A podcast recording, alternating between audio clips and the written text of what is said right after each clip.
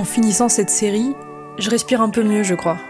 Je regarde toujours avec une légère angoisse les posts qui défilent sur Instagram, me montrant ostensiblement les nombreux accomplissements des gens qui m'entourent, mais je le vis mieux. Alors pour terminer, j'ai eu envie de revenir aux sources. Et les sources, bah c'est Nelly, avec qui j'ai monté ma première publication papier en 2017. It's been lovely, but I have to scream now. Un titre à rallonge, 15 numéros et beaucoup, beaucoup d'après-midi passés à découper et à choisir les textes qui composeraient ce zine. On cherchait où mettre nos textes, ni théoriques, ni journalistiques, ni fictionnels, nos textes littéraires et intimes, amoureux ou en colère. Et c'est comme ça que ce zine est né, de l'envie de partager au monde tous ces écrits-là. Bon, c'est aussi parce que je voulais impressionner une meuf, mais ça, c'est une autre histoire. On a fini par mettre en pause la publication au bout de 4 ans justement. Parce qu'on voulait que ça reste un plaisir et pas une attente, pas un enjeu. Parce qu'on avait envie d'autre chose. Parce qu'on trouvait que produire toujours plus sans diffusion correcte, ça n'était pas très respectueux des textes qui nous étaient confiés. Et peut-être, aussi, parce qu'on n'avait plus rien à partager sur nos vies, qu'on voulait récupérer un peu d'intimité. Alors pour parler de ce zine, de l'angoisse d'Instagram et de l'impossibilité de se sentir légitime, j'ai invité Nelly dans mon nouveau chez moi. Est-ce que t'es bien installée? Je serais encore mieux installée si je mangeais un bel Ah Alors, rétrospectivement, t'en penses quoi de ce zine? Je m'appelle Nelly Slim. Je vis à Marseille, en tout cas pour le moment. J'écris. J'écris euh, pour les fanzines, euh, notamment euh, avec toi. Euh, j'écris aussi pour la scène, c'est une pratique qui me tient à cœur. Euh, voilà, donc j'écris aussi pour le corps, quoi. Et j'écris euh, pour un roman que je suis en train de préparer. Voilà. bah, rétrospectivement, je vois ce travail comme un travail hyper fondamental, déjà de ma pratique d'écriture. Parce que justement, ça a été un moment où mon écriture a été en dormance. En fait, je crois que la dernière fois que j'avais écrit pour mon plaisir et pas pour la fac ou des choses comme ça, c'était euh, quand j'étais enfant. Et vraiment, ce projet, il m'a ramené vers euh, l'écriture euh, de moi et de, de, ma, de, ma, vie intérieure, de ce qui m'entourait. Ça a été un, moment de rencontre super fort parce que bah, on s'est aussi nous rencontrés à travers ce zine en fait. Et pour moi, ça a été une expérience de sororité très forte, une expérience féministe très très forte, fondatrice parce que aussi euh, écrire l'intime, lire l'intime d'autres personnes, c'est quelque chose qui lit d'une manière que je trouve très précieuse euh, et, euh, et c'est comme un accélérateur aussi de rapprochement. Il y a des gens que je connais peu, mais dont j'ai lu les textes dans ce zine et où du coup je suis, je pense, liée à elles et eux d'une manière particulière. Et ça a été une expérience aussi d'édition, quoi. En fait, on a, on a inventé une publication qu'on a créée de nos mains et qu'on a diffusée. Et c'est un travail énorme. Et ça, rétrospectivement, je vois le, travail. Sur le moment, je le voyais pas du tout. Et en fait, c'est un travail qui a été extrêmement formateur et dont je vois les apprentissages, euh, je crois maintenant. il y a eu une attente déjà. Il y a une attente qui a commencé à arriver de la part des gens qui nous lisaient et de la part des gens qui publiaient parce que il y a tellement peu en fait d'accès à la publication pour les personnes, euh, on va dire euh, avec des vécus marginalisés, mais on va dire plus spécifiquement des personnes queer ou euh, trans, PD, queen, meuf, que en fait il y a une telle rareté de ces plateformes que nous, le fait que on sélectionnait très peu qu'on était franchement très accessible, enfin on n'était pas compliqué à contacter. Je crois que ça faisait beaucoup, ça faisait la différence en fait pour pas mal de gens et ça faisait qu'on s'est retrouvé à, recevoir de plus en plus de textes et notamment de textes de personnes qu'on connaissait pas. Et je crois que ça, ça a peut-être joué effectivement dans le fait qu'il y avait une attente euh, sur nous, bah, qu'on produise ce zine. Et sur la fin, j'ai le souvenir que on y prenait quand même un peu moins de... Enfin, je sais pas si c'est... J'ai l'impression d'y avoir quand même pris du plaisir, mais que ça devenait un peu une tâche obligatoire. Et qu'il y avait plus le versant travail aussi. Mais aussi parce qu'il y avait le versant automatisation, c'est-à-dire que euh, on commençait à avoir des automatismes, et je crois que nous-mêmes, on était peut-être moins dans l'invention et plus dans la reproduction d'un modèle euh, qu'on connaissait et qui fonctionnait bien, quoi. Effectivement, depuis un an, j'ai l'impression que j'écris euh, plus, que ça prend plus de place, et que ça commence à devenir comme un poste à part entière de mon emploi du temps. Et c'est un poste très stressant. En tout cas, je, sens qu'il commence à y avoir du stress et que c'est quelque chose qui commence à, ressembler en fait à du travail, quoi. Ça a peut-être toujours été du travail, mais je crois que là, en tout cas, je commence à le vivre euh, comme euh, le travail dans cette société capitaliste. Donc, euh, un travail productif dans lequel il faut, il faut faire du résultat. Attends, est-ce qu'on peut faire une pause Mhm. Parce qu'en fait, j'ai envie de réfléchir à ta question.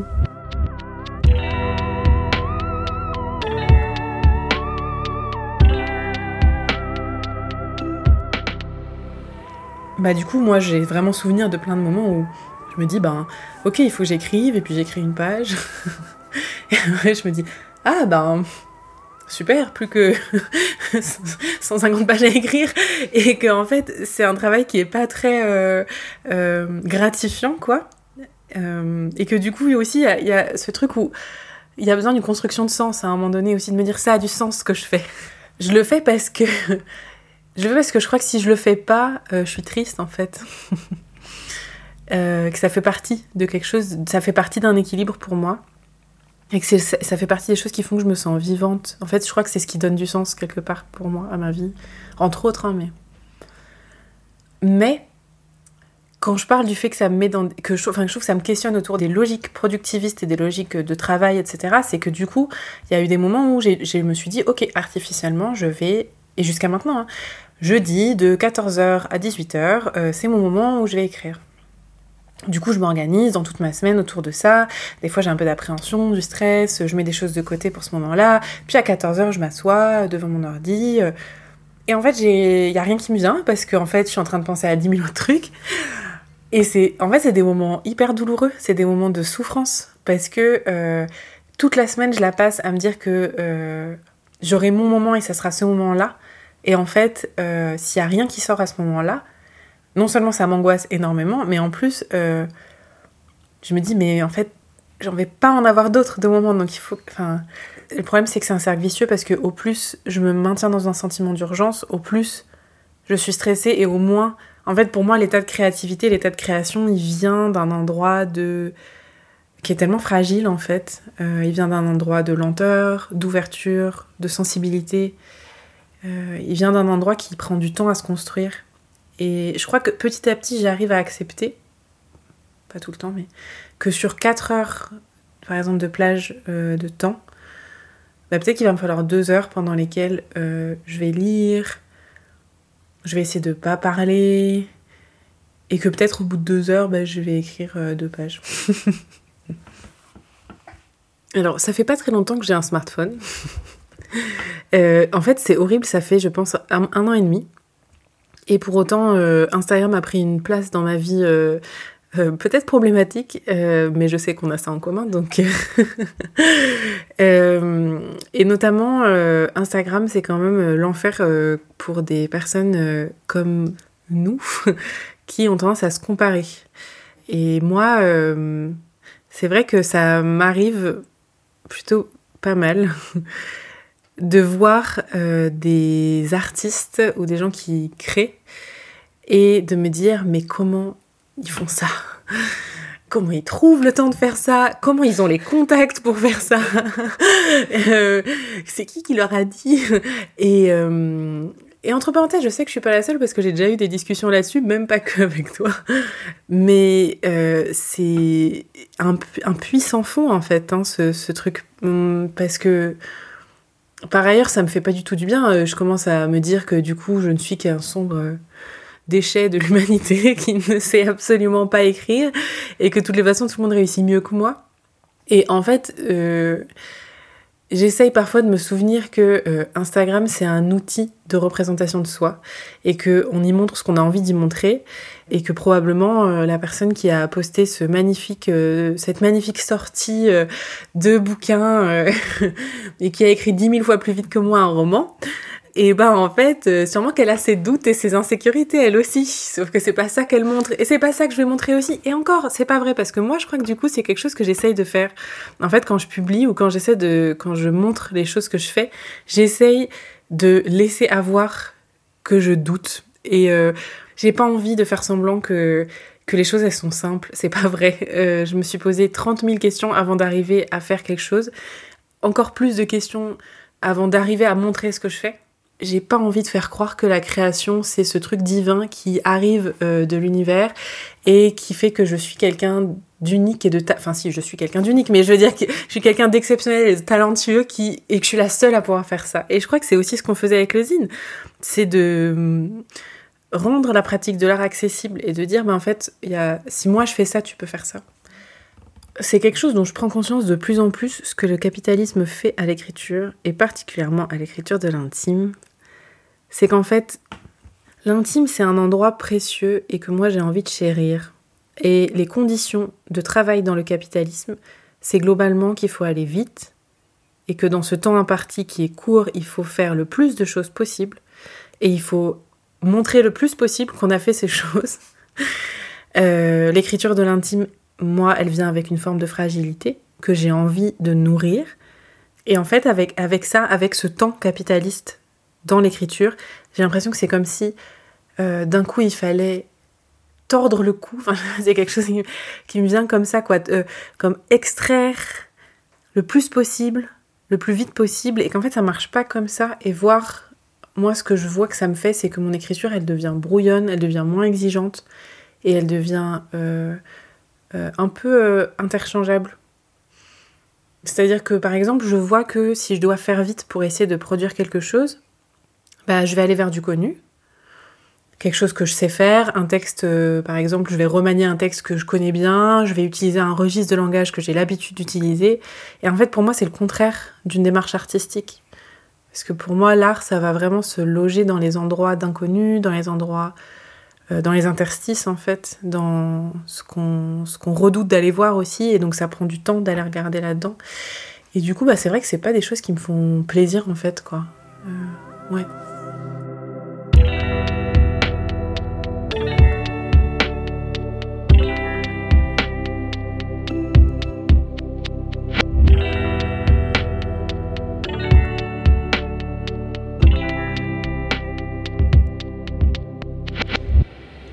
En fait, c'est qu'il y a des choses toutes bêtes. C'est que par exemple, pour postuler à euh, une résidence, pour postuler.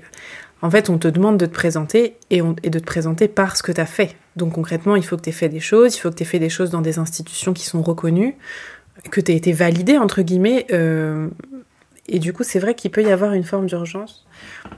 Par exemple, moi je vois que là, j'arrive à une étape de l'écriture de mon roman qui est, euh, je dirais, plutôt vers la fin même si c'est pas fini. Et euh, je vois que par exemple, il y a une urgence de plus en plus à voir ce projet matérialisé euh, dans une forme physique. Parce que voilà, j'ai envie qu'on me dise c'est bon, ce truc sur lequel tu as passé je ne sais pas combien de mois et d'années, en fait ça existe, ce n'est pas qu'un c'est pas qu'un fantôme de toi-même qui, flotte à côté de toi et, que tu ramènes de temps en temps dans des conversations mondaines. Ça va prouver qu'en fait tu as fait quelque chose pendant tout ce temps, que tu es capable de le faire. Et ça fait pas très longtemps que j'ai cette angoisse qui me saisit où je me dis mais en fait il est pas bon ce roman en fait, il n'est pas abouti, en fait, euh, en fait, il est naïf, tout ce que je peux trouver pour me discréditer est là, et là, d'un coup, je me dis, ok, en fait, je m'en fous parce que si j'arrive à le faire publier, il y a tellement de résidences, de bourses, de choses qui s'ouvrent parce que un livre a déjà été publié, qu'en fait, même s'il est mauvais et même s'il est complètement nul, au moins je pourrais dire que j'ai publié et ça va mourir d'autres portes. Ça, c'est quand même horrible en vrai. Moi, je trouve ça compliqué cette question de la valeur euh, d'une œuvre ou de la valeur en tout cas de ce qu'on écrit parce que euh, c'est un travail très solitaire l'écriture et donc du coup moi je vois que euh, j'aurais du mal à dire si ce que j'écris c'est intéressant, si ça parle, si ça résonne. Oui, certes, des fois j'ai des retours, mais et que quelque part le fait qu'il soit bien accueilli, le fait qu'il ait du succès ou que derrière ça débouche sur des invitations, j'en sais rien, bah, en fait, c'est compliqué de se dire c'est pas ça qui donne de la valeur. Bah, après, ça demande de trouver aussi soi, en soi, la valeur de ce qu'on écrit. Moi, j'ai envie hein, de penser ça, j'ai envie de développer ça, c'est clair. C'est comme si, euh, en fait, j'étais dans une petite caverne et que j'allais extirper les mots de moi. Ce processus-là, il est sacré, en fait. Euh, pour moi, il y a vraiment quelque chose de l'ordre du sacré. Mettre là-dedans euh, du vite, du là maintenant tout de suite, il faut produire et c'est urgent, c'est ça saccage complètement. et je pense même que c'est des endroits qui sont tellement précieux et, et sacrés qu'en fait, il faut pas grand chose pour que ça, pour que ça, que ça tremble en fait quoi. Bah, moi, ce qui me fait du bien ou euh, ce qui me met de la joie dans cette, euh, dans cette écriture, pour, la première chose qui me vient, c'est le lien en fait, c'est d'être en lien. Et bon bah voilà, comme avec toi, comme euh, et donc je crois qu'une des choses qui me pèse le plus, c'est la solitude. Euh, je crois qu'il y a une solitude nécessaire dans l'écriture, mais il y a aussi la compétition, euh, la, la, rareté euh, des possibilités, etc., qui fait qu'il y a aussi une solitude imposée. Et pour moi, il y a quelque chose de profondément qui me réchauffe à être en lien avec des personnes et à construire autre chose que cette compétition-là, à pouvoir se dire quand on galère, à pouvoir aussi se partager nos moments de réussite et se donner de l'espoir là-dedans, euh, partager nos ressources quand c'est possible. Enfin, voilà, donc il y a un endroit qui est ça. Et après, clairement, euh, moi par exemple, c'est sûr que si on était euh, payé, si moi j'étais payé tout le temps pour écrire, bah, c'est sûr que ça serait aussi plus facile parce que bah, déjà ça me ferait moins devoir choisir entre écrire et faire autre chose. Et puis, ben, oui, ça serait plus confortable, quoi, ça c'est clair.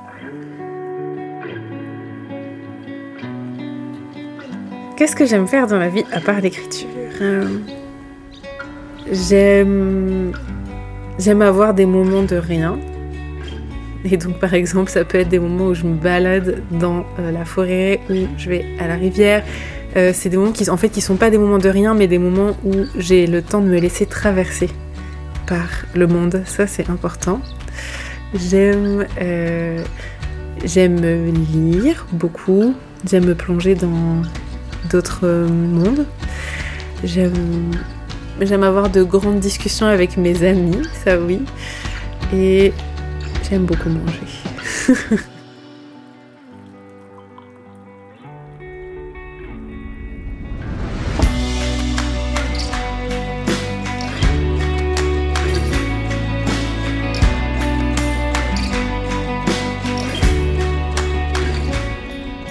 Je ne sais pas si ces quatre discussions m'ont fait déculpabiliser de parcourir les montagnes au lieu d'écrire un troisième livre, mais j'ai compris un truc essentiel. Les questions qu'on se pose, on est rarement les seuls à y réfléchir, à les triturer, à s'empêcher de dormir la nuit pour tenter d'y répondre. Merci à Sandra, Rebecca, Raluca et Nelly d'avoir répondu présente, à toute l'équipe de Radio Bascule. Et n'oubliez pas, prendre son temps, c'est aussi un acte de résistance.